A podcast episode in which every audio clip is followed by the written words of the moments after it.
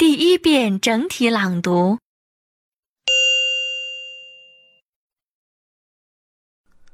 A study says more people are killing themselves in Greece and other countries affected by economic troubles in Europe. David Stuckler, a sociologist at Britain's University of Cambridge, co-wrote the report. For the most part, the countries that have been more severely affected have experienced greater rises in suicides. Ireland, Spain, uh, the Baltics, uh, reaching up to 16% in some of the worst affected countries like Greece. Suicide rates in Europe had been decreasing. But then the international banking crisis hit in 2008. The study looked at reports from 10 European countries from 2007 and 2009.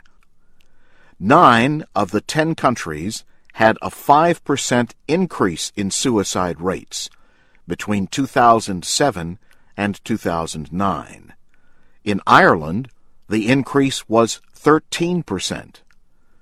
The study found that suicide rates have not increased in countries where governments have helped get people back to work. Examples include Sweden and Finland.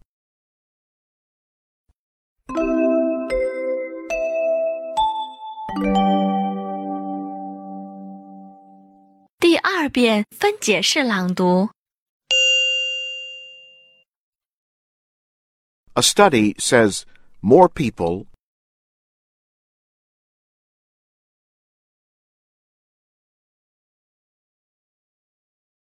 are killing themselves in Greece and other countries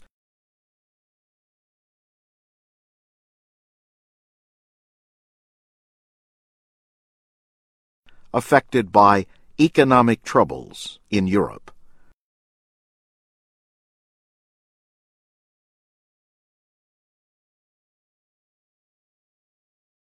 David Stuckler, a sociologist at Britain's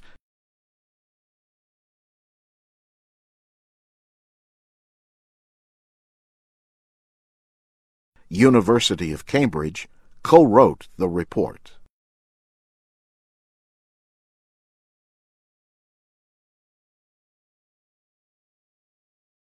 For the most part, the countries that have been more severely affected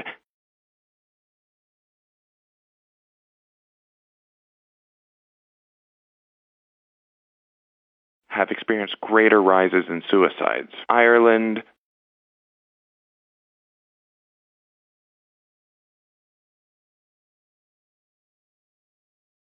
Spain, uh, the Baltics, uh, reaching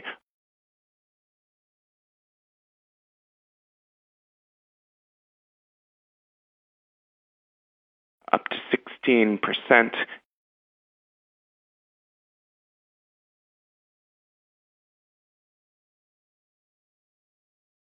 in some of the worst affected countries like Greece.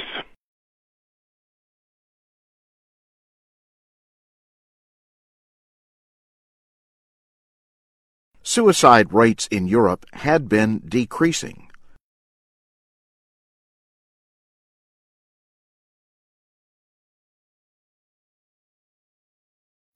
But then the international banking crisis hit in 2008.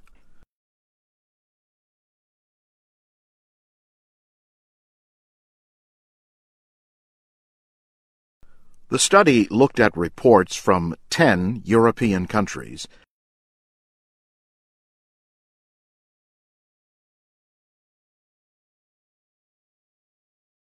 from 2007 and 2009.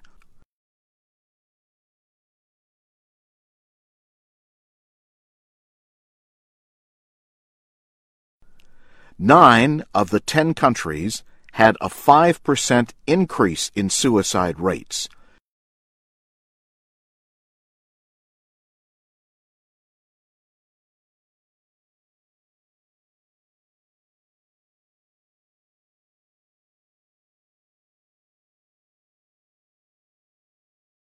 between 2007 and 2009.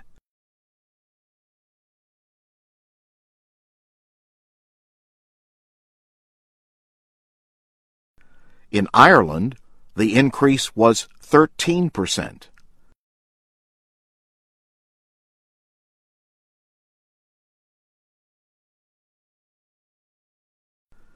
The study found that suicide rates have not increased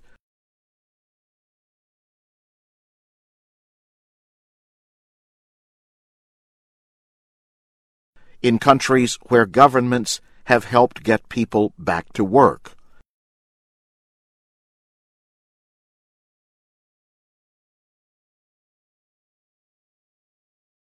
Examples include Sweden and Finland.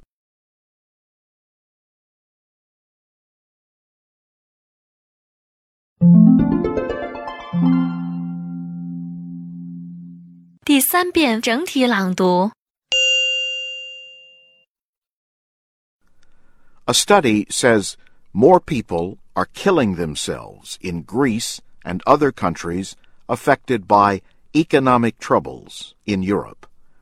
David Stuckler, a sociologist at Britain's University of Cambridge, co-wrote the report. For the most part, the countries that have been more severely affected have experienced greater rises in suicides. Ireland, Spain, uh, the Baltics, uh, reaching up to 16% in some of the worst affected countries like Greece. Suicide rates in Europe had been decreasing. But then, the international banking crisis hit in 2008. The study looked at reports from 10 European countries from 2007 and 2009. Nine of the 10 countries had a 5% increase in suicide rates between 2007 and 2009. In Ireland, the increase was 13%. The study found that suicide rates have not increased in countries where governments have helped get people back to work. Examples include Sweden and Finland.